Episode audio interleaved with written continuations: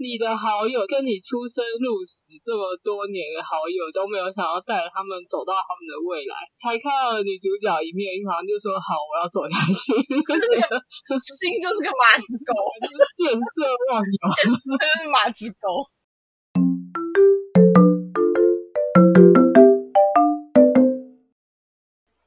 欢迎来到俗不可耐的有毒时间，这是分享本周热门话题或生活趣事的杂谈单元，并会推荐与主题相关的各类作品。我是瑞，Hello，我是丁。好，我们今天要来聊，应该是去年的动画了，叫《八六不存在的战区》，但我们两个是最近才把它看完。哎。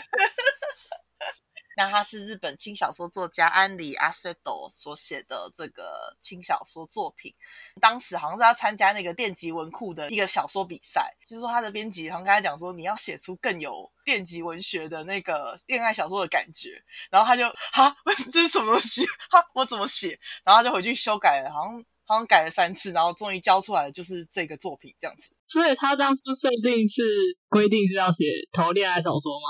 但是说希望可以比较偏向他们出版社风格的作品，因为轻小说的呃对象是针对青少年嘛，主要是青少年，因为它就是小说方便你阅读，不会太艰难的小说。然后小说里面会有美美的人设、帅气的人设，然后会有插图，对对对，就是一个不太需要，对对，不太需要用很艰涩语言去描绘的故事。但是相相较之下，我觉得它其实还蛮硬派的。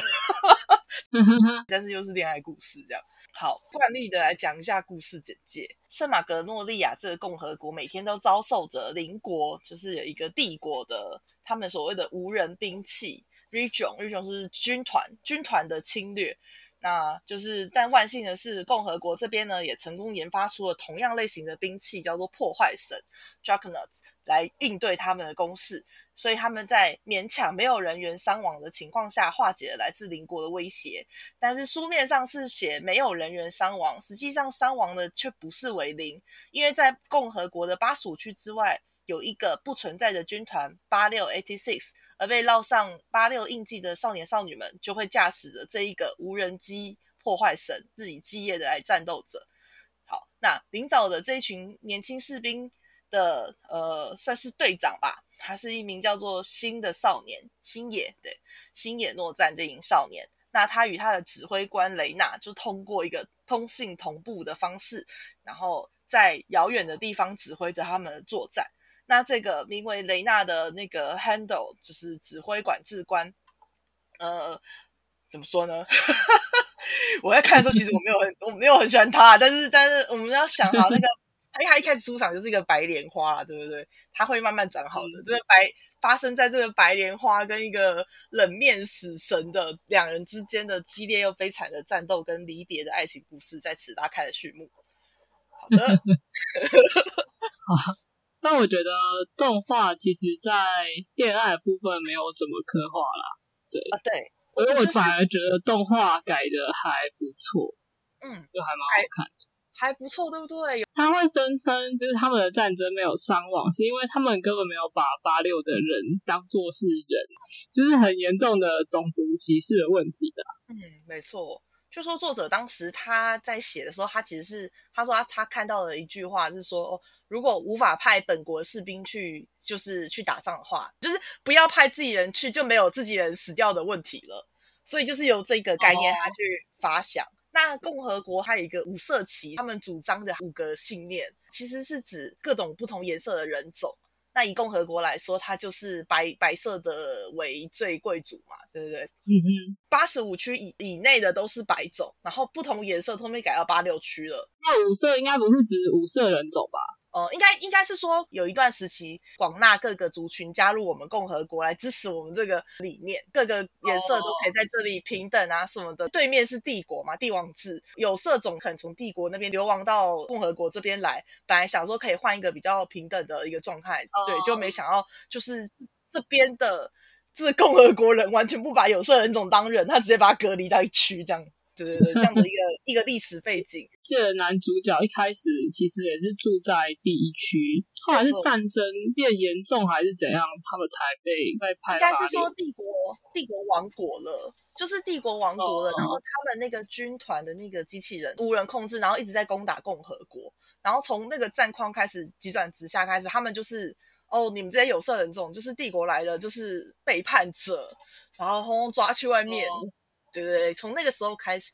啊，他一开始原本共和国是真的打打着一个理想的旗帜啊，然后作者本人是说，他其实参考了很多那个战争史，对对对，尤其是二战的部分，对对对，尤其德国啊什么，他说二二战那部分他他看了很多，是其实看得出来蛮多影子的，没错没错，对，我们要先讲一下第一季好了，第一季是主要就是他们还在战场上，然后是。指挥官跟他们之间的冲突比较多。其实我当时没有没有发现到他没有没有问名字的这件事，哎，就是是啊，我有注意到，哎，都是用 call name call name 在互相呼叫，对对对，对啊对啊。然后呃，我我有发现动画，他就是会画说。他只要打，我们姑且称为网络聊天好了。他只要打电话过去的时候，他有一个通信装置，对对对，好像网络聊天。然后连接过去的时候，他都会什么，就是扣，比方说那个笑面虎啊，或者是雪女，或者是樱花，他就直接用 call man 在叫他的队员们。但我一开始没有意识到这是不对的一件事情，因为太常用网络代号了。没错，就是那。就是叫一个网友的名字，这样有什么错吗？或是就是他没有发现的是，你你现在在跟我们这群人讲话，你在远远的地方指挥我们作战，可是你连我的真实的名字或是我是谁都不知道，让他们觉得说他就是一个白猪大小姐，就画了一个猪的公主像。原本规定要使用代号，就是避免他们放入太多情感对，不要把他们当人看。但是因为我们的女主角是白莲花嘛，对，哦。我要说一下我为什么不太喜欢女主角的原因好了。好的，请说。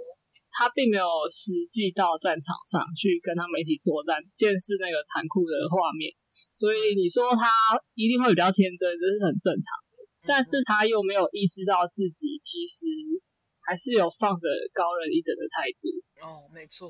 不管是对他自己内部的人，还是对八六的他的部下，对，没错。就是有意识到自你们自己国家内部人这样做是不正确的，可是要同时意识到，不管你怎么做，你一定还是对他们不够了解。但他让我感觉就是一副他好像已经很了解他们。有一部电影在讲美国南北战争的黑奴解放的时候，有一个黑人就问林肯，就说你为什么要帮助我们黑人或什么之类的。我不知道他现实有没有讲过这句话。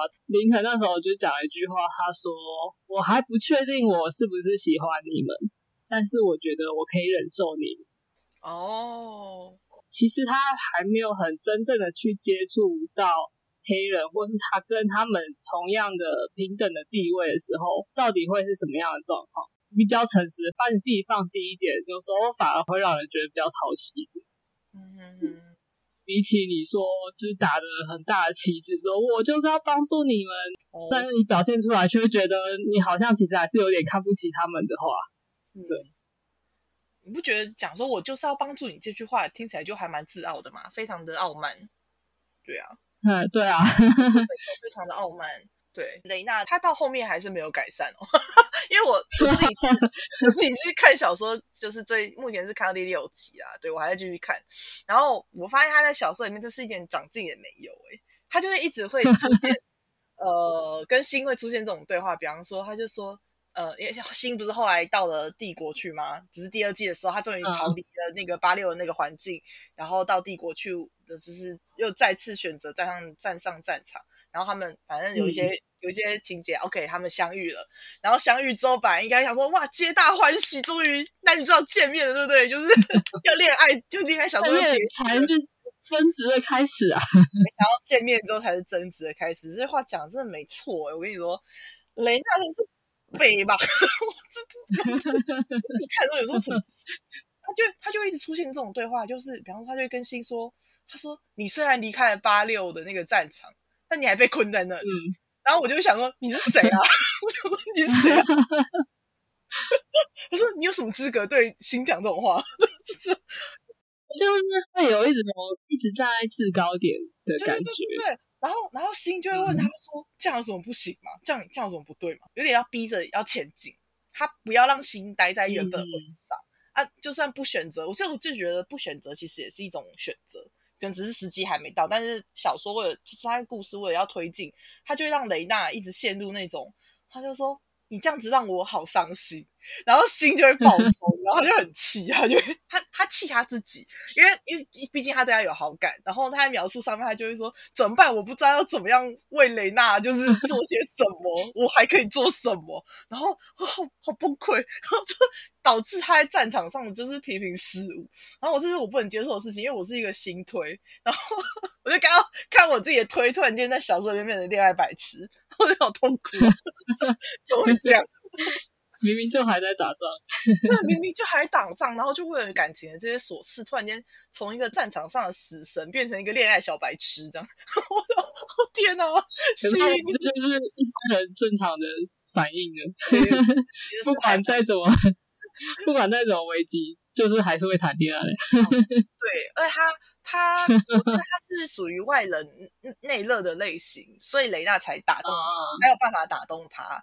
我觉得最有趣的是两个人互相在拉扯的状态，然后旁边的人看到就是一直想要推一把，一直想要一直想要叹气的状况。然后据说据说这个情节要一直发展，好像第七集左右会告白，然后但是要到第九集才会真的在一起。我想说，你们的速度也太慢了吧？对啊，一个告白可以多两集。然后嗯，我要不要？继续追下去呢？因为其实是有一点累，嗯，但但因为看了开头，就还蛮蛮介意后面到底会什么展开的，对对对，很想要继续看下去。后面会发现，其实不是只有协同什么的，它有一些阴谋在里面。因为星野好像是，对对对，帝国方的贵族协同，所以它有一些哦，对对对，好像是有一些设定上在动画里是还没有交代清楚的。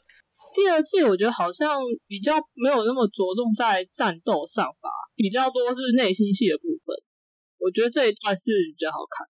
其实他有一点讲那个，就是军人从战场上下来那个创伤回复的那个过程，但是我真的觉得对篇篇幅不够。应该说这群八六原本是被人家当成是消耗品一样在利用嘛，对不对？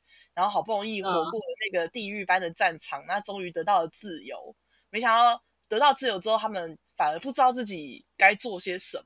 对面那个国家还敢讲，希望你们可以做一个平凡的小孩，然后还要送他圣诞礼物，有没有？我觉得超级白痴。他们反而会很呃纳闷，想说：哎，那我存在意义是什么？这样。但是第二季多了一个刮噪的小孩，让我让我的焦虑感变得对那个小孩好烦哦。因为中间又开始讲大道理。对，好的，反正第二集大家知道会出现一个小萝莉抄着帝国用语，他会一直一直跟着大家。对，因为他后来会成为雷娜的助理，你看双反。但是这部整体来说是还不错啦，尤其我我很喜欢音乐啊，推荐给喜欢泽野弘之。等一下，你你这样子只有推 推泽野弘之粉。不是 没有啦，剧情是好的啊，剧情是好的，剧情是好看的。推推，我就是推荐给喜欢科幻作品的人呢，因为他的科幻动画做的好美哦，就是战斗动画，对对对，嗯，然后呃，以以一个战争背景的故事来说，也算是还蛮不错的，可以让你思考一些事情，对对对，算是很不错的一个作品。不过我我一想到，我觉得科幻部分有点可惜啊，因为动画。对他们那个科幻部分几乎都是一语带过而已。对 对对，因为相对来说好像比较没有很细节让你看到它很科幻的部分。嗯，如果看小说的话，这部分可以补完蛮多的。对对对，因为作者作者的设定，他有一个专门帮他设定机甲的人。战斗方面的相关的专业用语，他有一个专家在后面支持他。举例好，那个机甲，他前面写了超多什么几厘米弹，然后什么射程什么什么，你其实你看不懂状态，对不对？然后他下一句他就会说，哦，那个造型就像一只鸟之类的，再配合一张图，然后你就哦，这个就是你说的什么什么重炮型啊，什么战车型啊，我懂了，这样。对对对，有有彻底发挥到轻小说的那个功能，就不太需要用脑读，但是他还是有很认真的写一些需要用脑的一些专业词汇在里面。好了，最后我还是想再推一下他的音乐，大家赶快去听。所以很我在看动画之前，我就先听了他的音乐，其实几乎都是用交响乐，可是他除了交响乐，还有很多现代电子混在里面。嗯，对，嗯嗯嗯，我看 YouTube 上都写战斗神曲，还蛮适合的。真的是战斗神曲。刚讲那个，但是你说除了就是很战斗激昂以外，它其实悲伤的部分也是蛮动人的。没错，没错。那我们今天就分享到这边喽。如果你喜欢我们的节目，记得追踪、按赞，还有给五星，并到 IG 专业留言给我们哦。大家拜拜，拜拜。